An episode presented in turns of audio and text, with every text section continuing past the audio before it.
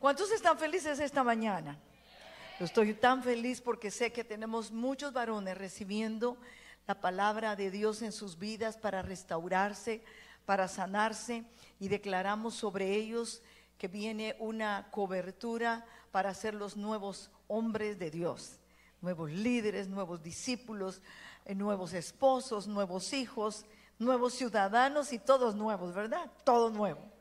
Amén. Quiero que me acompañe a orar por esta palabra que vamos a compartir hoy. Padre, gracias por este tiempo que nos permites.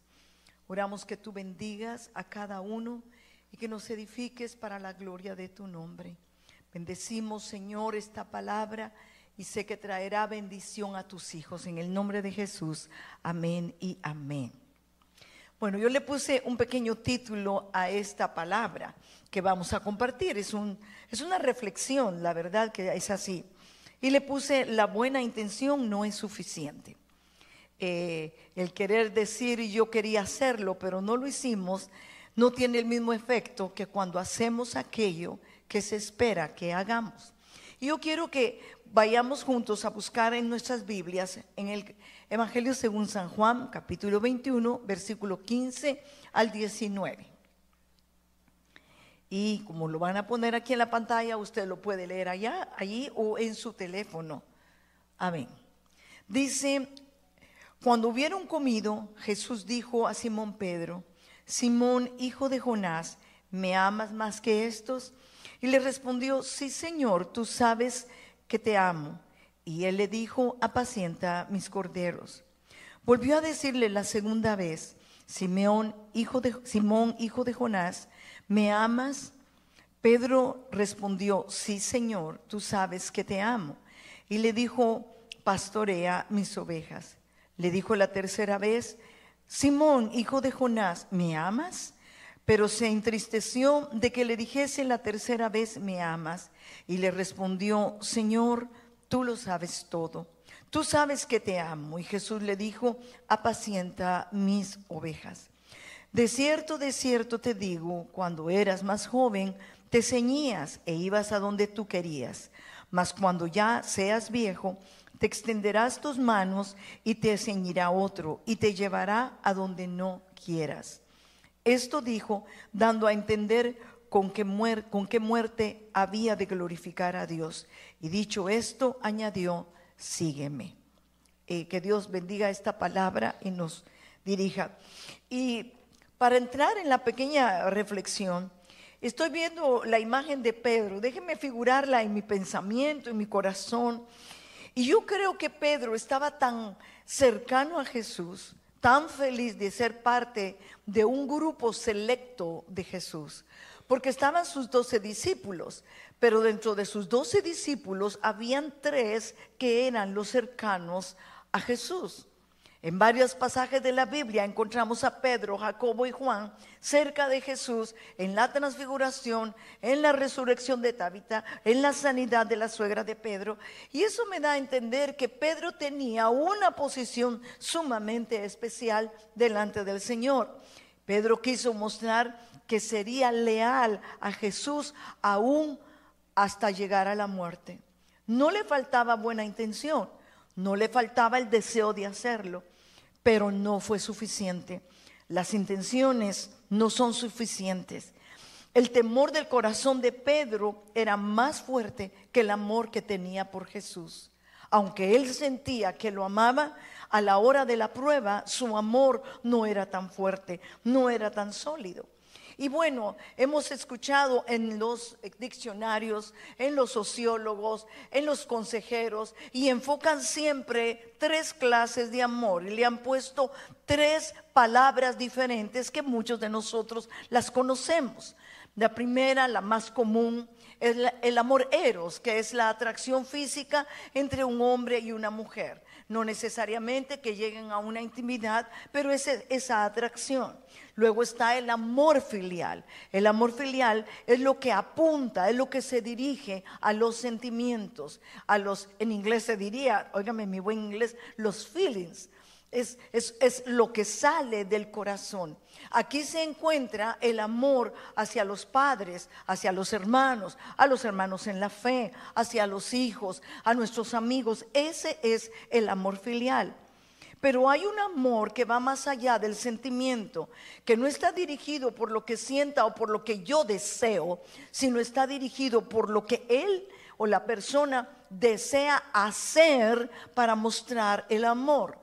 O sea, el amor es eh, el amor eh, ágape es el amor que tiene una acción. Diga conmigo, tiene una acción.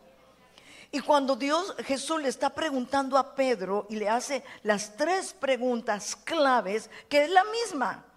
No está haciendo una diferencia entre una y otra, es la misma pregunta. Pedro, ¿tú me amas? Las dos primeras respuestas que dio Pedro es, sí Señor, tú sabes que te amo. Sí Señor, tú sabes que te amo. Pero cuando ya el Señor Jesús llega a la tercera pregunta, como que Pedro empieza a sentir cierta incomodidad. Empieza a recordar que él negó a Jesús. Empieza a recordar que él se adelantó a decir unas palabras de las que después fue probado y no tuvo la oportunidad de respaldarlas. Y viene el quebrantamiento a Pedro y eso ya no le hace responder igual. Aunque responde con su corazón, dice, tú sabes que te amo. Ya Pedro no dijo, tú lo sabes, tú conoces, tú sabes cómo soy yo, sino que ya era, Señor, tú sabes todas las cosas. Eso suena como, tú sabes que te tengo afecto. Y hermanos, es que el amor que solo tiene un afecto, un sentido de emoción, no es un amor que va a perdurar en el momento de la tribulación en el matrimonio, es fácil que se deteriore un matrimonio, especialmente cuando ya se perdió la emoción de los primeros dos años. Generalmente los matrimonios tardan dos años en una felicidad que pareciera eterna, pero al terminar los dos años empieza a decaer porque se empiezan a conocer los defectos, las debilidades, los errores, que si le huelen mal los pies, que a ti también te huelen peor lo que no se veía al principio, ¿verdad? Eso, ay, no, tu aroma de pies es como magnolias en plena primavera. Pero una vez que te casas, dices, Dios mío, ya van a venir por ahí los sopilotes, los buitres, porque tienen hambre y tienen algo más interesante. Pedro está ahora más humillado, más desconcertado, está quebrantado, porque Pedro creía tener el amor agape, pero solo tenía el amor filial. En Juan capítulo 28, 21, versículo 18 que acabo de leer, dice, de cierto, de cierto te digo, cuando eras joven te ceñías, tú, lo hacías todo tú, te ibas a donde querías, pero cuando ya seas viejo, cuando ya madures, extenderás tus manos y otro te va a ceñir. Cuando una persona llega al verdadero punto del amor, ya no piensa en sí mismo, sino piensa en la persona que ama. Y Pedro en ese momento está como que el Señor le dice, mira Pedro, tú fallaste mostrando un amor afectivo en tus propias fuerzas. Pedro, sé que me amas, pero el amor que me tenías no era tan fuerte. Sé que me amas, pero no fue tan fuerte hasta llegar a la muerte como tú lo creías. Pero vendrá el día en que me vas a amar tanto que todo lo que venga tú lo vencerás en Romanos 5, 5, en la parte B, dice, porque el amor de Dios ha sido derramado en nuestros corazones por el Espíritu Santo que nos fue dado. Y yo quiero que pensemos aquí en algo. Nosotros sentimos amor por el Señor, no lo dudo. Un domingo que muchos de nosotros podríamos estar en una piscina, en una, en una playa, hoy estamos aquí en la casa de Dios porque lo amamos podríamos estar disfrutando una, una, comidita bien preparada, pero estamos aquí porque lo amamos. Esa es la decisión. Pero hay un amor que va más allá del amor filial. El amor de asistir a una reunión y esperar dos horas o una hora y media para ver qué es lo que me va a decir el pastor o la pastora. Este amor es el amor que Dios pone a través de su Espíritu Santo. Este amor no tiene nada que ver en que mi papá y mi mamá me enseñaron a ir a la iglesia. Va más allá de un líder que te llama y te dice, estoy viendo por qué no viniste, te extrañamos en la iglesia, nos hiciste falta. Este amor va más allá de la motivación de que quieras ser bendecido en tus finanzas y por eso estás en la casa de Dios. Este amor es algo que te cubre, que viene únicamente con la relación que tú tengas con el Espíritu Santo. Y este amor no lo logra cualquiera. Yo he conocido muchísimas personas, podría atreverme a decir, conozco miles de personas. Y puedo analizar los niveles, los decibeles, hablando de música, de cómo una persona puede llegar a amar a Dios. Tú puedes percibir la pasión de su corazón. Puedes percibir el anhelo de agradar a Dios. Puedes conocer en la expresión de sus ojos, en las actitudes, en sus expresiones físicas, la relación que tenga con el Espíritu Santo para poder llegar a amar a Dios a la plenitud que Él lo espera. Jesús le estaba mostrando a Pedro que cuando enfrentara la prueba sería vencedor porque había aprendido a amarlo tan profundamente que nada ni nadie lo podía separar de él. Por eso la palabra dice, atráeme y en pos de ti correré. Por eso habemos muchos cristianos que debilitamos nuestro amor por Él, porque creemos que tenemos un amor profundo, cuando en realidad solamente es una pequeña semilla que quedó en la orilla del camino y que los pájaros se lo van a llevar. Tenemos que asegurarnos que nuestro amor no está titilando o moviéndose entre si soy yo o si es Él en Juan, en perdón, en Romanos 5, 5 que decía, porque su amor viene por la investidura del Espíritu Santo. Y diga conmigo, yo quiero ser investido del Espíritu Santo. Mira, yo vengo de una familia cristiana. Mi mamá siempre me enseñó a ir a la iglesia. Aprendí a dar clases de niños desde los siete años. Trabajaba en la radio desde los 14 años. Pero el amor que yo sentía por Jesús vino cuando el Espíritu Santo me llenó. Cuando Él llenó mi vida, muchas cosas cambiaron en mi corazón. Seremos expuestos, mis hermanos, a muchos desafíos. Seremos expuestos a muchas pruebas. Y Dios quiere que nosotros lleguemos a ser victoriosos. En sus fuerzas, mis hermanos, no vamos a perder. Diga, con Él yo no pierdo nada. Él no quiere que estés ligada o ligado a las debilidades. Dios no quiere que estés atemorizado, temeroso de algo. Eso se llama espíritu de intimidación. Dios quiere que valgamos y salgamos a hacer lo que Dios nos ha llamado, pero no se puede lograr con un amor filial, con un amor de, sentimientos. Esto solo se logra cuando en ti hay un amor profundo que se llama agape. Es la acción, diga conmigo, es la acción. Es, como las parejas, al principio es todo amor y después ya no.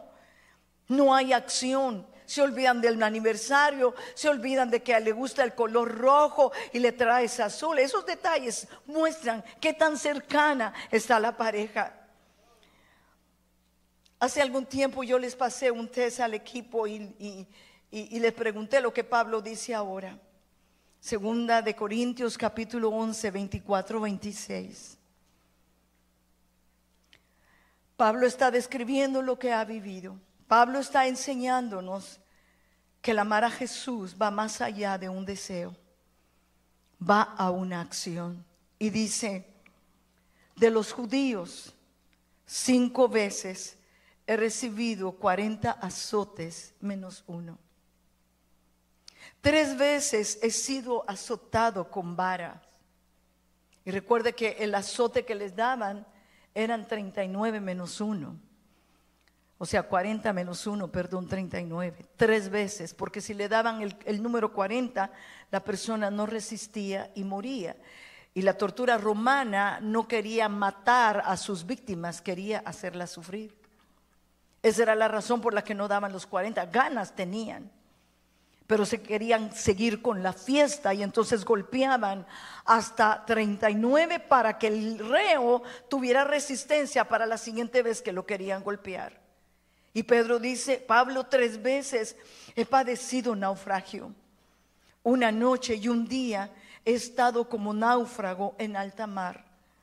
En caminos muchas veces en peligros de ríos, peligros de ladrones, peligros de los de mi misma nación, peligros de los gentiles, peligros en la ciudad, peligros en el desierto, peligros en el mar, peligros entre falsos hermanos.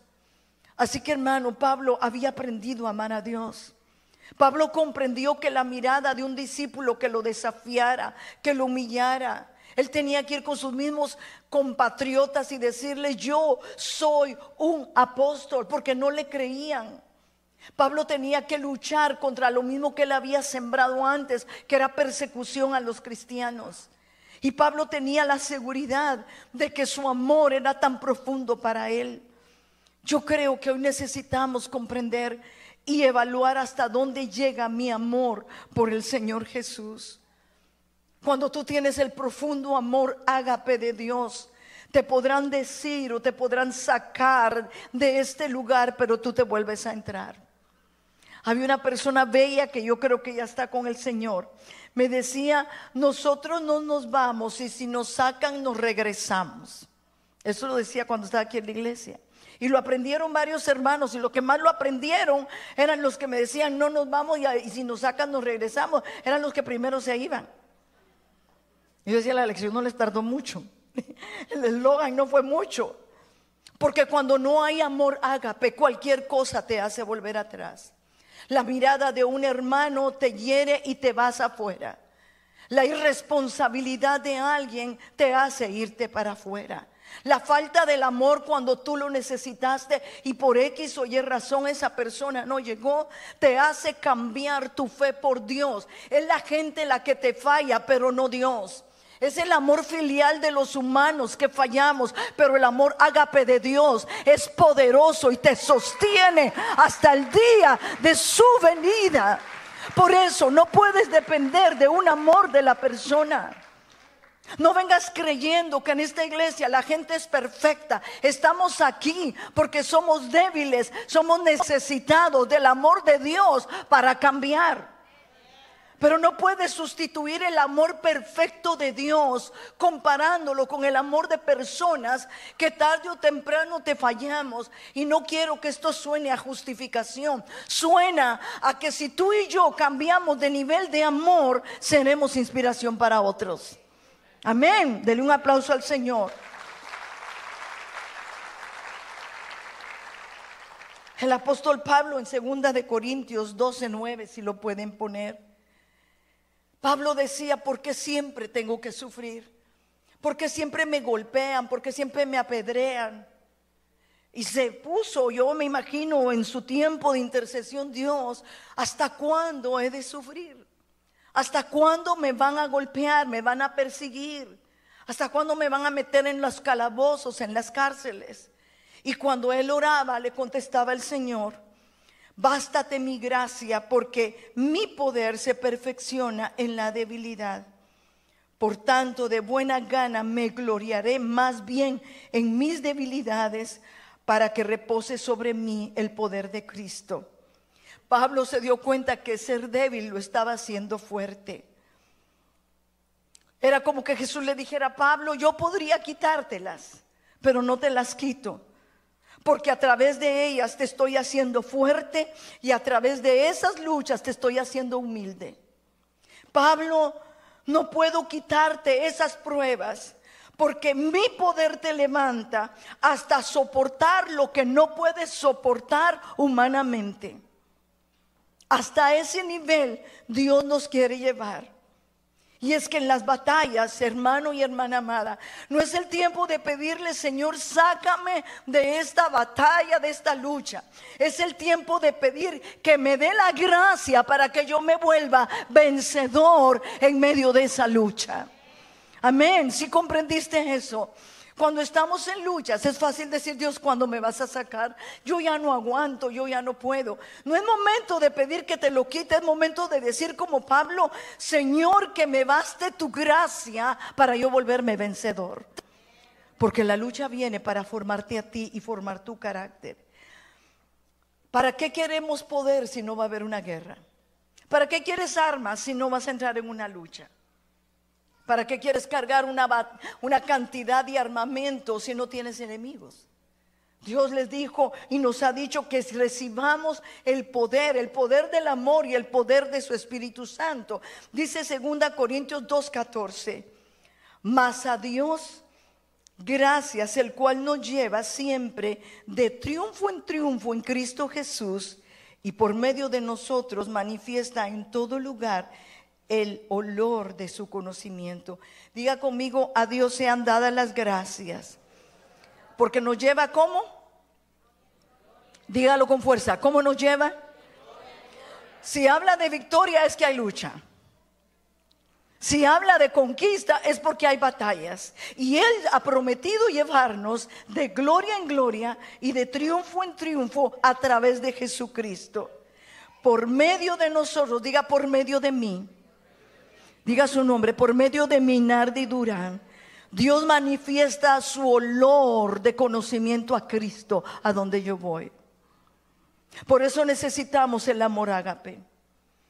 Porque si no tenemos esa clase de amor por Él, no tenemos el valor de testificar. No tenemos el valor de cambiar aquellas áreas que Dios sabe que te están estorbando. Generalmente mi esposo enfoca esto porque es una área muy afectada. ¿Cuántas veces es difícil poder renunciar a la atadura diabólica de la pornografía? No lo puedes vencer si tu amor no es el amor ágape que te presiona, que te motiva, que te da el valor a decir no, porque yo amo a Jesús más que amarme a mí mismo. Ese rencor que tienes guardado hace 20 años con la misma persona y que el Espíritu Santo está trabajando en ti para desalojarte de él y tú lo abrazas, es porque solo tienes el amor filos y no tienes el amor ágape. Porque el amor ágape es amor de acción. No es te doy como los matrimonios, te doy el 50 y tú el 50 para que seamos un matrimonio feliz. Ese egocentrismo es el que roba el matrimonio. Con Jesús no hay mitades, o eres todo o no eres nada. Y Pedro creyó que tenía la plenitud del amor con Jesús y cuando es confrontado a la verdad, se da cuenta que su amor era hojarasca. No podemos jactarnos de por estar en una iglesia somos los más valientes y los más amantes de Jesús. Hay un dicho que yo repito, mis dichos, o perdón, mis hechos son tan fuertes que no me dejan escuchar las palabras. La vida de un cristiano debe de ir más allá de las palabras, de los sentimientos, de las ideas. Debe de ser algo sólido, de tal manera que podamos decir como Pablo lo decía, que él se gozaba en sus penalidades. Porque un verdadero guerrero, mis hermanos, no huye, sino que enfrenta al enemigo. La victoria se gana solamente si hay una batalla. En la batalla no es tiempo de pedir, pero dice, ¿para qué pedir poder si no estamos en batalla? Y segunda Corintios dice 2.14, más Dios gracias que nos lleva de triunfo en triunfo. Y primera de Corintios 15.57 dice, más gracias sean dadas a Dios que nos da la victoria por medio de Cristo Jesús. Un conquistador enfrenta para vencer. Amén. Bueno, y segunda Corintios 10.2, estoy corriendo, perdón, 12.10 para que nos dé tiempo. Mira lo que dice este versículo. Por lo cual por amor a Cristo me gozo en las debilidades, en afrentas, en necesidades, en persecuciones, en angustias. Por cuanto soy débil, entonces soy fuerte. Mire, yo hacía una pregunta esta mañana. ¿Cuántos ha oído usted en su vida que le dicen, estamos tan felices que nos apedrearon esta mañana antes de venirnos a la iglesia? ¿Usted ha oído a alguien que le pase eso? Estoy tan feliz porque me colgaron en la calle, me han dado 39 latigazos y estoy feliz. ¿Usted ha oído eso? Eso es raro, pero Pablo decía, me gozo en mis tribulaciones. Porque Pablo podía decir que se gozaba. Porque Pablo podía sentir alegría y un alto honor de poder sufrir por la causa del Evangelio. ¿Sabes por qué? Porque el amor de Dios profundo estaba en él.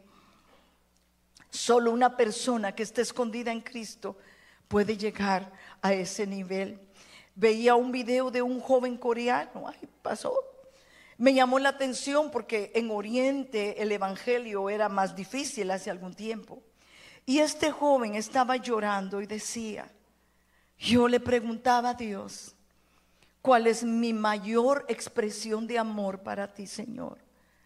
Y él decía, es mi ministerio, es lo que yo hago para Dios, es como yo le adoro y como yo le canto. Y él decía, no, mi más grande privilegio es amarlo a Él.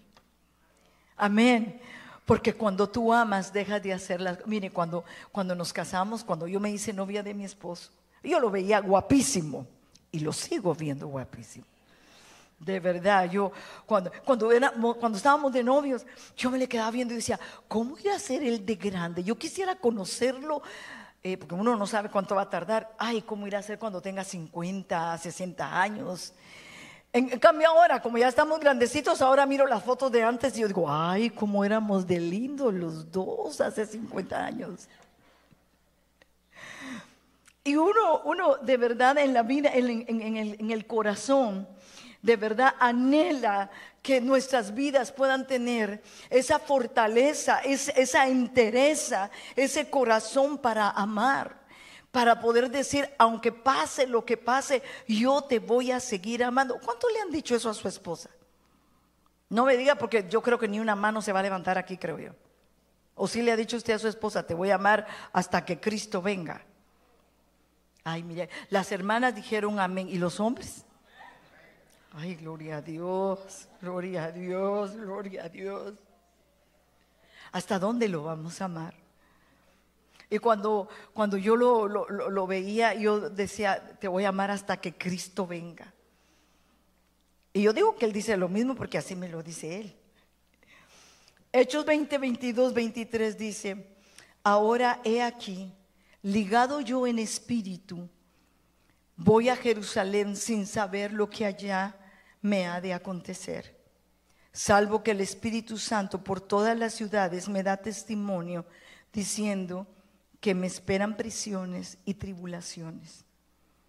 ¿Te imaginas que tú prepares un, viaje? Estás tan feliz, ya tienes la maleta preparada y ya vas con tu esposa o tus hijitos y el Señor levanta a un hombre de Dios y te dice, eh, cuidado porque vas a tener cárceles, porque vas a tener un montón de persecuciones. ¿Tú qué harías? Yo empiezo a reprender al diablo, creo yo, y no me toca sino aquí y no por allá. ¿Cuántos reprenden al diablo por todo? Yo lo reprendo por todo. No lo quiero cerca ni un segundo. Pero Pablo no estaba viéndolo como, como, ay, el diablo me va a atacar, el diablo me va a destruir. No, lo veía, ok, Dios me está preparando, pero a pesar de eso, yo iré, diga, yo iré. Era un amor tan grande que no lo limitaba nada ni nadie.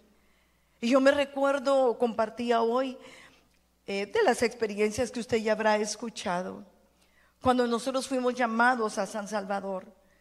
Yo estaba deseando, yo dije, Señor, yo voy a, ir a servir, nos iban a mandar a otro lado y qué bendición. A mí me gustan mucho los mangos y ahí hay árboles de mangos y yo voy a disfrutar cada mañana. Cuando fuimos de prueba a esa iglesia, Miren, los hermanos son tan bellos, es que son hermosos. Usted no sabe cuántas veces yo lo bendigo a usted, aunque no me oiga, y le doy gracias a Dios por ustedes. Y yo decía, esos hermanos tan lindos, ¿sabes qué, ¿saben qué hacía? Como no había otra fruta en todo el pueblo, puros árboles de mango, usted sabe que me llegaban a regalar. En la mañana me daban mangos, a mediodía mangos, a la tarde mangos. Y si eso no era suficiente en la noche, en mi casa había un árbol de mangos. Y en la noche soplaba el aire. ¿Y usted qué cree que caían en el techo? Así que el Señor dijo, ¿querías mangos? Aquí te van todos los que quieras. Pero de repente el Señor dice, no, no los quiero ahí.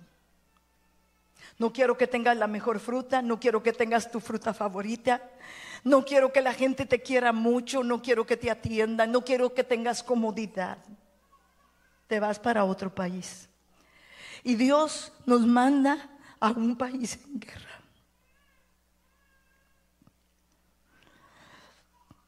Donde lo primero que yo experimenté fue el terror de las bombas que explotaban. Y yo no digo que era valiente porque yo tenía temor. Tenía angustia. No sabía en qué momento explotaría una bomba alrededor de nuestro carro o de nuestras vidas.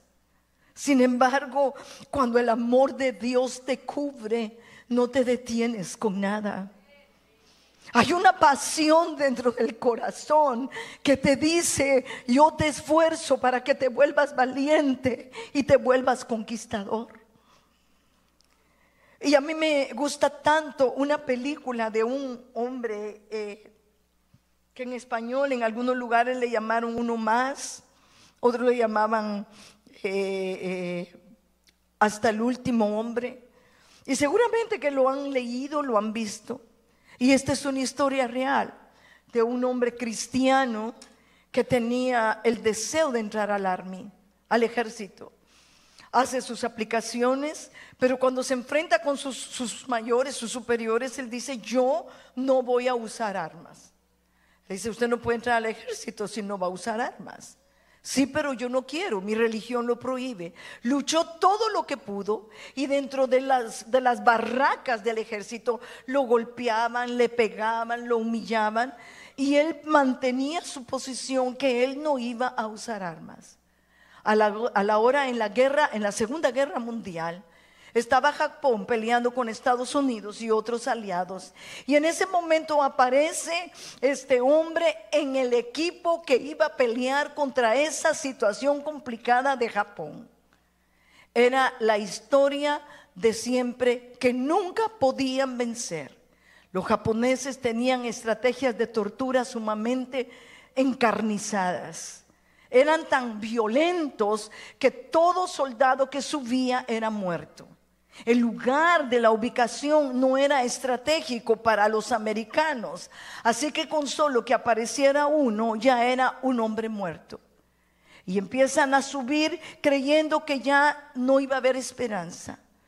Y empieza el bombardeo, empieza la carnicería, empieza la persecución.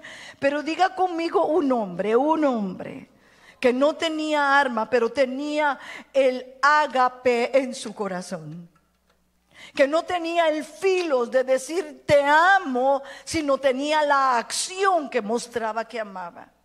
Entonces se acerca y empieza a agarrar a cada uno de los que estaban heridos y los llevaba al hospital, los mandaba a través de sufrimientos. Mm, usted mire, si no la ha visto, se lo recomiendo. Es fuerte, pero es muy buena. Y es una linda inspiración para pensar ¿Qué tanto amo yo al Señor? ¿Qué tanto te busco por los bienes que me vas a dar? Te sirvo porque al servirte yo tendré salud y tendré una casa. Te sirvo porque de alguna manera tendré salud garantizada porque te estoy sirviendo. O lo sirves porque verdaderamente hay un amor en tu corazón que te inspira a seguir adelante. El amor de Jesús es mayor que el amor de su propia vida que se entregó a sí mismo. Pablo no amaba tanto su vida a la comparación de cuanto amaba a Jesús. Y hoy en día estamos viviendo una de las crisis más grandes en nuestras iglesias a nivel mundial y especialmente en Europa y en esta nación. Porque queremos una iglesia que nos acepte todo lo que nosotros pedimos una iglesia que nos acepte nuestra manera tibia de vivir. Una relación con el Espíritu Santo lejana como que fuera un extraño. Y por eso que no nos sorprenda que no vemos los milagros que Dios siempre ha querido hacer. No hemos visto hasta dónde la plenitud del Espíritu Santo se quiere manifestar. Y yo tenía, tengo aquí un pedacito que encontré por ahí en, internet. Y dice, la Biblia lo llama pecado y tu opinión no importa. Porque ahora hemos buscado que la Biblia se adapte a mí para yo sentir que soy cristiano. Perdóname, Eres tú y yo los que nos tenemos que adaptar a la palabra para decir que somos cristianos. Dale un aplauso al Señor. No es Jesús, vuélvete a mí y yo me volveré a ti. El Señor dice, vuélvete a mí y entonces yo me voy a volver a ti. Es falso compararnos y que venga tranquilidad. Yo soy bueno y no le hago mal a nadie. Todos hacemos lo mismo, no importa. Dios no pide que seamos iguales. A los discípulos los persiguieron porque eran diferentes. Porque ellos hablaban una verdad que confrontaba el pecado. No es la buena intención de que seas cristiano, es la acción de que seamos verdaderos cristianos. Y yo quiero dejarte acá este versículo de Marcos 8:34 al 35. Y dice, llamando a la gente y a sus discípulos les dijo, si alguno quiere venir en pos de mí, niéguese a sí mismo, tome su cruz y sígame porque todo lo que él quiere es el que quiere salvar su vida la perderá. Y todo el que pierda su vida por causa de mí y del evangelio, éste la salvará. Yo creo que llegamos a un momento, y voy a decirlo como un ejemplo, porque yo creo que lo he hecho. Pero cuando solo llegué aquí a este país la primera vez, eh, que, es un cambio totalmente grande en mi época. Para empezar, en mi época no habían tantos restaurantes. En mi época uno quería desayunar, solo podía desayunar en su casa, porque no habían restaurantes con desayuno. Pero si tú llegabas a un restaurante con tus papás o tú llegabas solito, como fuera, y tú pedías, mire, yo quiero una, una sopa de mariscos, y te llevan la sopa, para los que no han almorzado, abras el apetito ahora aquí está la sopa de mariscos. Entonces, tú estás feliz, pero cuando la pruebas, esa sopa pica. Entonces tú dices, ay, la voy a cambiar. Señorita, disculpe, fíjese que yo no sabía que picaba la sopa, ¿me la puede cambiar? La señorita con dulzura en Guatemala te dice, con mucho gusto, solo que se lo voy a cargar a su cuenta. ¿Verdad que es así? ¿O solo en mi país?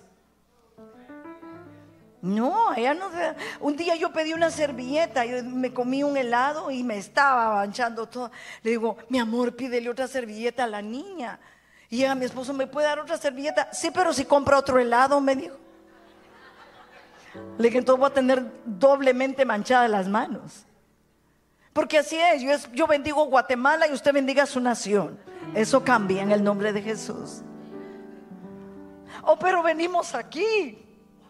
¿Y cómo venimos aquí? Yo cuando eh, venía así bien, bien alineadita, va sentadita. Eh, tenía que ver bien el menú, pero como era en inglés yo no lo entendía, no sabía qué pedir, pedía cosas que me equivocaba y que no me gustaban. Pero me las comía, aunque no me gustaban. Pero conforme estuve aquí, empecé a ver el, el rol de los restaurantes que te quieren jalar y ganar. Entonces yo veía que mis hermanas y amigas decían, disculpe, no me gustó esta comida, ¿me la puede cambiar? Ya la habían manoseado, ya habían comido. Y dice la señorita, con mucho gusto, le pido mil disculpas, ahorita le traemos otro. Yo dije que estoy en Marte, en Júpiter. Esto, esto yo no lo conozco, no sé de qué están hablando. Conforme pasó el tiempo, he aprendido. Tampoco me aprovecho, no vaya a aprovecharse usted tampoco. Pero de repente me dan un café que tiene cafeína. Y yo le digo, esto tiene cafeína, me lo puede cambiar con mucho gusto. Porque ¿qué es lo que quieren? Que el cliente se sienta cómodo. Que el cliente regrese. Que digan, oh, en ese restaurante me atienden a cuerpo de rey. Y sabes, mi hermano bello, que la iglesia de hoy queremos hacer lo mismo. Quiero una iglesia que me acepte lo que yo quiero hacer. Quiero un liderazgo que me contemple cuando estoy mal y cuando estoy bien, que no me llamen porque me fastidian. Una iglesia que ha perdido el amor ágape, que ha perdido el anhelo de decir con Cristo, estoy juntamente crucificado. Mira, conóceme, pues estas cosas son parte de la naturaleza y ¿por qué las voy a ocultar? Yo soy muy que, me gustan las cosas limpias, me gustan ordenaditas, me gusta que no haya desorden, por si no lo has visto. Bendigo a mis jóvenes que me ayudaron a ordenar las sillas allá atrás. Y ahí ando detrás de todo, entro a un aula y empiezo a ordenar. Me gusta lo limpio, lo ordenado, en la casa de Dios, en mi casa, en todo lugar. Pero hay algo. Cuando nosotros hablamos de las cosas de Dios, cuando nosotros nos damos cuenta hasta dónde necesitamos buscar el orden de la relación con Él y decir, yo quiero tener mi vida para ti. No porque me ve un líder, no porque esto es lo que me gusta, es porque esto le agrada a Él. Cuando Él te llama a hacer algo, mire, mi pastor, él tenía un programa que se llamaba El Buen Samaritano. Y ahí legaba gente de los pueblos bien lejanos, gente que no tenía para un hospital, llegaba a la capital, no tenía dónde dormir. Mi pastor les daba la, la iglesia, había unos cuartitos ahí a como él podía. Miren hermanos, había gente que ayudaba, pero no todo el tiempo. Y un día llegó una hermana que su pierna ya la tenía totalmente dañada olía mal, se veía muy mal. Ella no podía limpiarse, no podía arreglarse su pierna. Ella se curaba y no llegaba hasta donde estaba la herida. Y así con mi carácter y con mi nitidez aparente, Dios me dijo, ¿por qué no la limpias? ¿Cómo resistir el mandato de un Dios que te dice, muestra el amor agape y no el amor filial? Porque fácil es decir te doy dinero para que compres, pero es más difícil tener el amor agape que te niegas a ti mismo para darle lo mejor al que no tiene. Cuando sufres con los que sufres y lloras con los que lloran, ese es el evangelio agape que tiene acción, que tiene vida. Ese es el amor que Jesús ha puesto. Por eso hoy entiendo a los discípulos cómo entregaron sus vidas, cómo podían negarse, cómo fueron torturados y no negaron su fe. Porque tenían un amor nacido en el Espíritu. Cuando en nuestras iglesias tengamos ese amor, me incluyo yo, Nadie te tiene que seguir para que te guardes en santidad. Porque el amor de Dios te hace decir, no te quiero fallar. Y cuando entras a un lugar, el conocimiento de Jesús lo notan inmediatamente porque tienes el aroma del amor de Dios. Dios permita, no solo la iglesia Maranata, la iglesia a nivel del mundo podamos entender que estamos lejos de tener el amor ágape. Cuando ese amor es real, Dios te dice, ve y pides perdón por el error que cometiste. Y el orgullo te dice, yo no puedo llegar a ese nivel. Pero el Espíritu Santo te dice, ve y hazlo. Y terminas haciéndolo por amor a Él. Cuando no puedes dejar el alcohol, y sé que es una batalla, pero cuando tienes ese amor, te empiezas a decir, Dios, dame la gracia que le diste a Pablo para yo vencer. Así que hermanos, que Dios nos permita no necesitar de los líderes para poder amar a Dios. Que no necesites una llamada, hermano, no vino a cumplir en su privilegio. Porque el amor de Ágape te mueve a hacer lo que te toca. Y yo te voy a pedir que te pongas de pie. Y cuando lo hagas, yo te quiero hacer estas preguntas. ¿Soy un verdadero discípulo de Cristo? Yo te lo pregunto y me lo pregunté anoche cuando estaba estudiando. ¿Verdaderamente tú deseas seguirlo? ¿O es una condición Si está dentro de mis parámetros, lo voy a seguir. Si encaja con mi nivel espiritual que quiero tener, yo lo voy a hacer. O voy a hacerlo solamente si no necesito estar cerca del sacrificio. El joven rico, Jesús le dijo, vende todo lo que tienes y entonces sígueme. Y dice que se fue triste por su camino. Porque cuando tú no cumples, hay tristeza y apagamiento en el corazón una intención buena no es suficiente.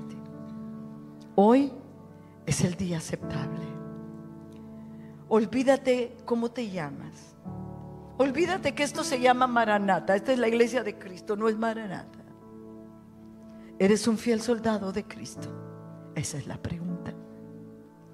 Tienes el uniforme del ejército de Dios que dice, me niego a mí mismo por amor a Él.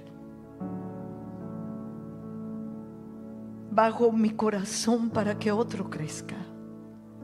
Entonces estaremos en el umbral de conocer el amor del Padre que da la vida por sus hermanos y por sus hijos. Cierra tus ojos. Hoy me pasé del tiempo y quiero hacer una invitación. Si hay alguien en esta tarde que nunca le haya abierto su corazón a Jesús,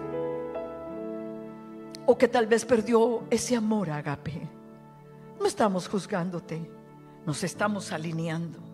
Sonó la corneta de decir al ejército, hagan filas. Eso es lo que pasó hoy.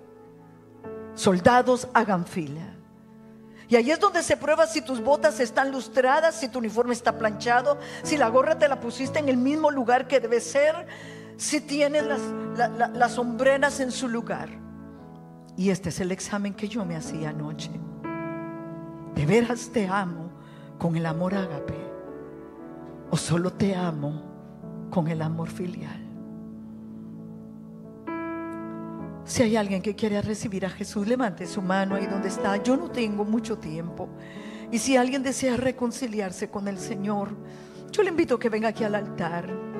Dice la Biblia, ven luego y pongámonos a cuentas.